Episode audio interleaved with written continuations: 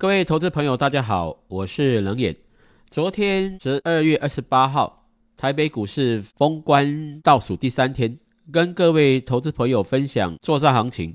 今年没有作战行情，很清楚，不知道各位投资朋友对于作战行情的观念有进一步的了解吗？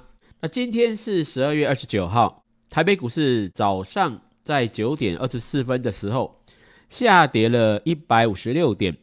指数已经接近一万四千点，要不要跌破？等一下再看看。所以昨天跟各位投资朋友讲说没有做账行情，今天又跌了一百五十六点。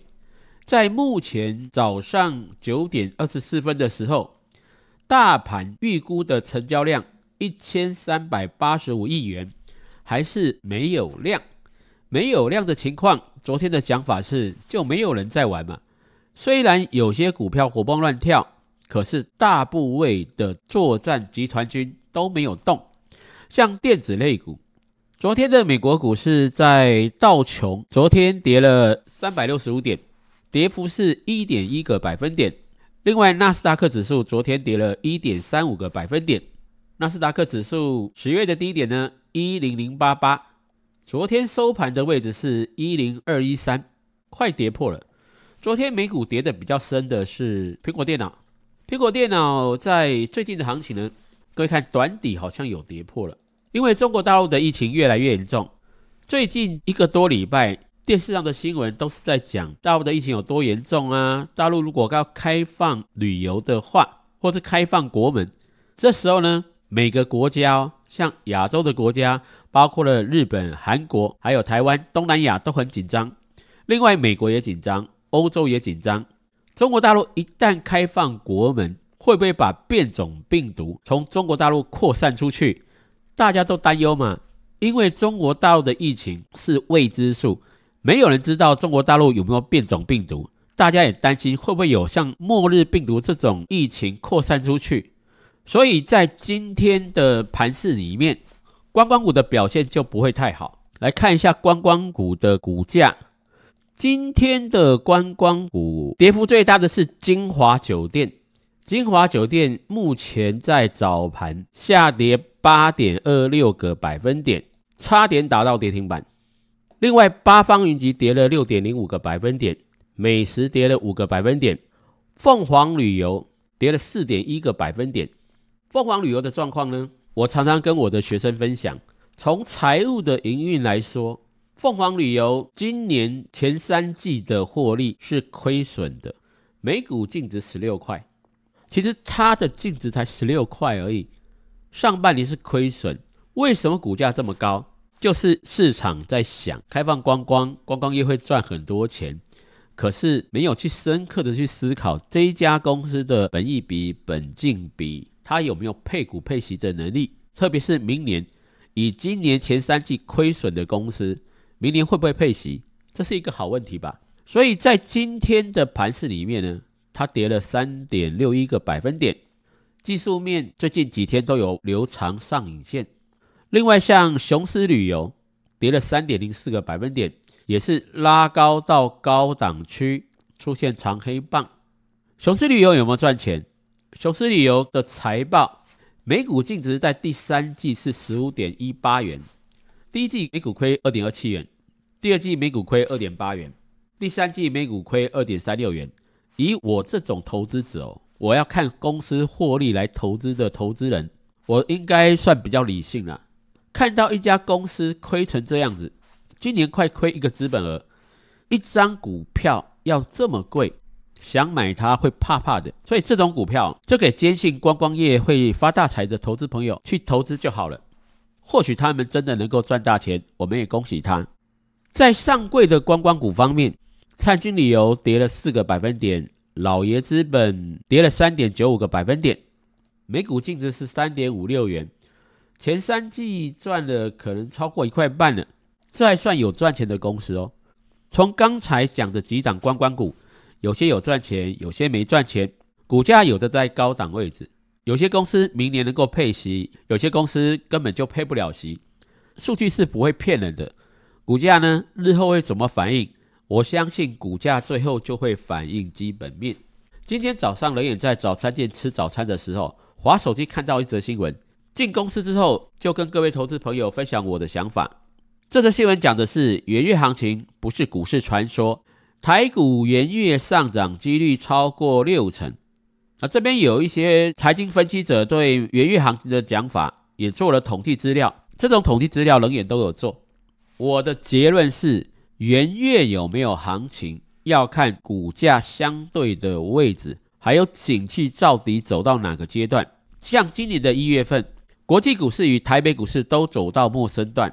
我在今年的年初跟我的学生讲说，国际股市跟台北股市绝对撑不过过年，因为在技术面，国际股市已经涨了两年了。当时景气对策讯号在长期的高档区，这张图就是台湾景气对策讯号的图形。在今年的年初，景气对号灯数是四十一分，这么高的分数，在二零一零年也出现过，二零一零年的八月。还有二零零四年以及在一九九五年，这些位置都是当时股市的高档位。今年的第一季，股票市场还想延续着多头行情往上大涨，机会已经不大了。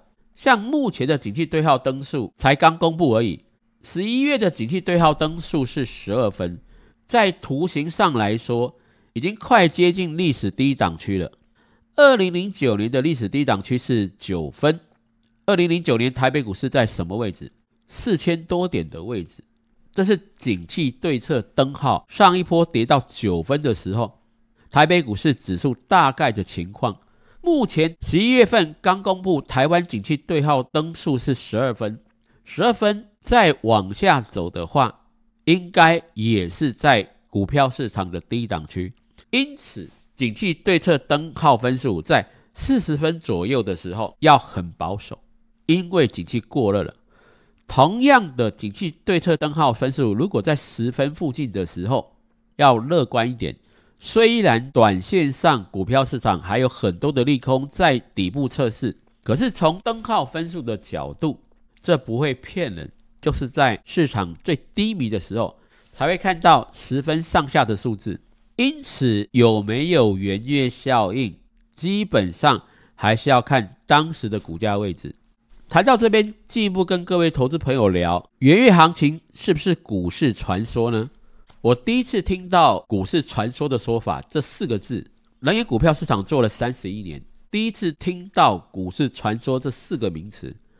这个名词不知道是哪里创出来的，还是这位记者自己想的。元月有元月行情，或是元月效应，它的概念是因为欧美这些先进国家，他们过新历年，新历年的过年前会有很多优厚的奖金入账，就跟我们年终奖金的意义一样。可是欧美人士自己不喜欢操作股票，他们喜欢旅游啊、度假、享受人生。只有台湾的投资人最喜欢自己玩股票，玩的好不好，大家心里有数。所以欧美人士呢，他们享受人生。年底有丰厚的奖金入账的话，他们会陆陆续续在一月份把这些钱投入到股票市场。股票市场只要一有资金，就投资机构来讲，既然收到这么多投资人的钱，他只好进场买股票。因此，一月份有元月效应的原因，是因为资金比较充沛。但是这也不是元月必然上涨的原因。像去年的元月行情。十二月三十号的加权指数在一万八千两百一十八点，涨了三天，加权指数就涨到了一万八千六百一十九点，这是台北股市的历史新高，也是过去两年多头行情的高点，才涨三天而已哦。今年的元月只涨了三天，三天之后，你如果相信有元月行情，从目前的角度来看，很痛苦。因为从一万八千六百点跌到十月底，指数跌到一万两千六百二十九点，这样跌了六千点。因为你相信元月行情，如果那边加码股票而不是卖股票，你只是因为认为大家说有元月行情，你就期待股票市场大涨，而不是出脱一些电子全值股、景气循环股的话，后面的做法就很辛苦了，你会很累。包括了台股、美股的状况。应该都差不多，所以明年有没有元月行情，还是回头来看美股吧。美股在昨天晚上的道琼是跌了三百六十五点，指数拉回。美股从十月涨到了十二月，短线涨了六千多点，拉回很正常嘛。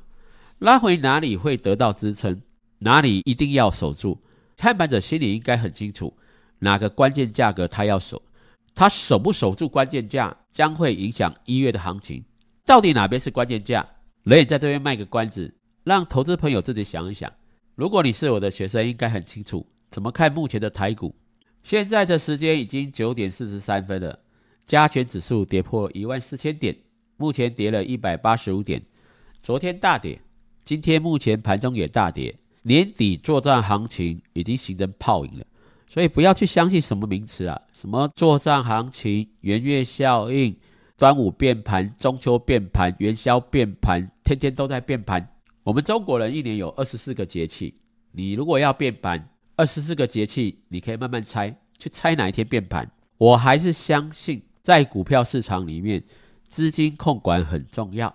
如果你要做多的话，你要会选强势股；如果你要做空的话，你要会看弱势股。很多的个股经过了两个月上涨之后，有些股票都没有赚钱。最近两个月涨得比较多的股票是生技股，生技股里面也很妙，有些公司有实质的获利，有些公司是炒本梦比，另外有些公司的本比很低，有些公司的本比很高。这些数据只要去看每一家公司的营收盈余，券商如果有出报告的话，投资人除非你不认真，你喜欢听名牌，你才会受伤。否则，这些强势的生技股，你还是有机会在目前的盘势中赚到钱。尤其中国大陆开放国门之后，疫情是否会扩大？邻近的国家都很担心，欧美先进国家也很小心。我们当然也要严阵以待，做好万全的准备，在市场变化的时候才能够持盈保泰，趋吉避凶。最后呢，再提醒各位，看目前盘势的情况，随着中国大陆疫情的发展。像苹果电脑、特斯拉，还有一些半导体股，最近的利空很多，所以电子类股的成交比重，像今天的盘中是四十三个百分点，生技医疗的比重是十点四一个百分点。电子类股在目前的疫情状态下要保守一点，生技股机会比较大，可是生技股很多人不会做，尤其这些股票的股本都很小，有些人震一震就下车了，有些人呢股票买错了，跌破线他也不会看。所以，生技股的操作难度是很高的。电子股目前就没什么操作难度，其实就是弱嘛。盘面的发展呢，其实很清楚，也是希望我们每个投资朋友都能在股票市场呢趋吉避凶，赚大钱。这就是今天二零二二年封关倒数前两天，能也连续两天在盘中都跟各位分享我的看法。祝各位投资朋友心想事成，万事如意，发大财。我们下次见。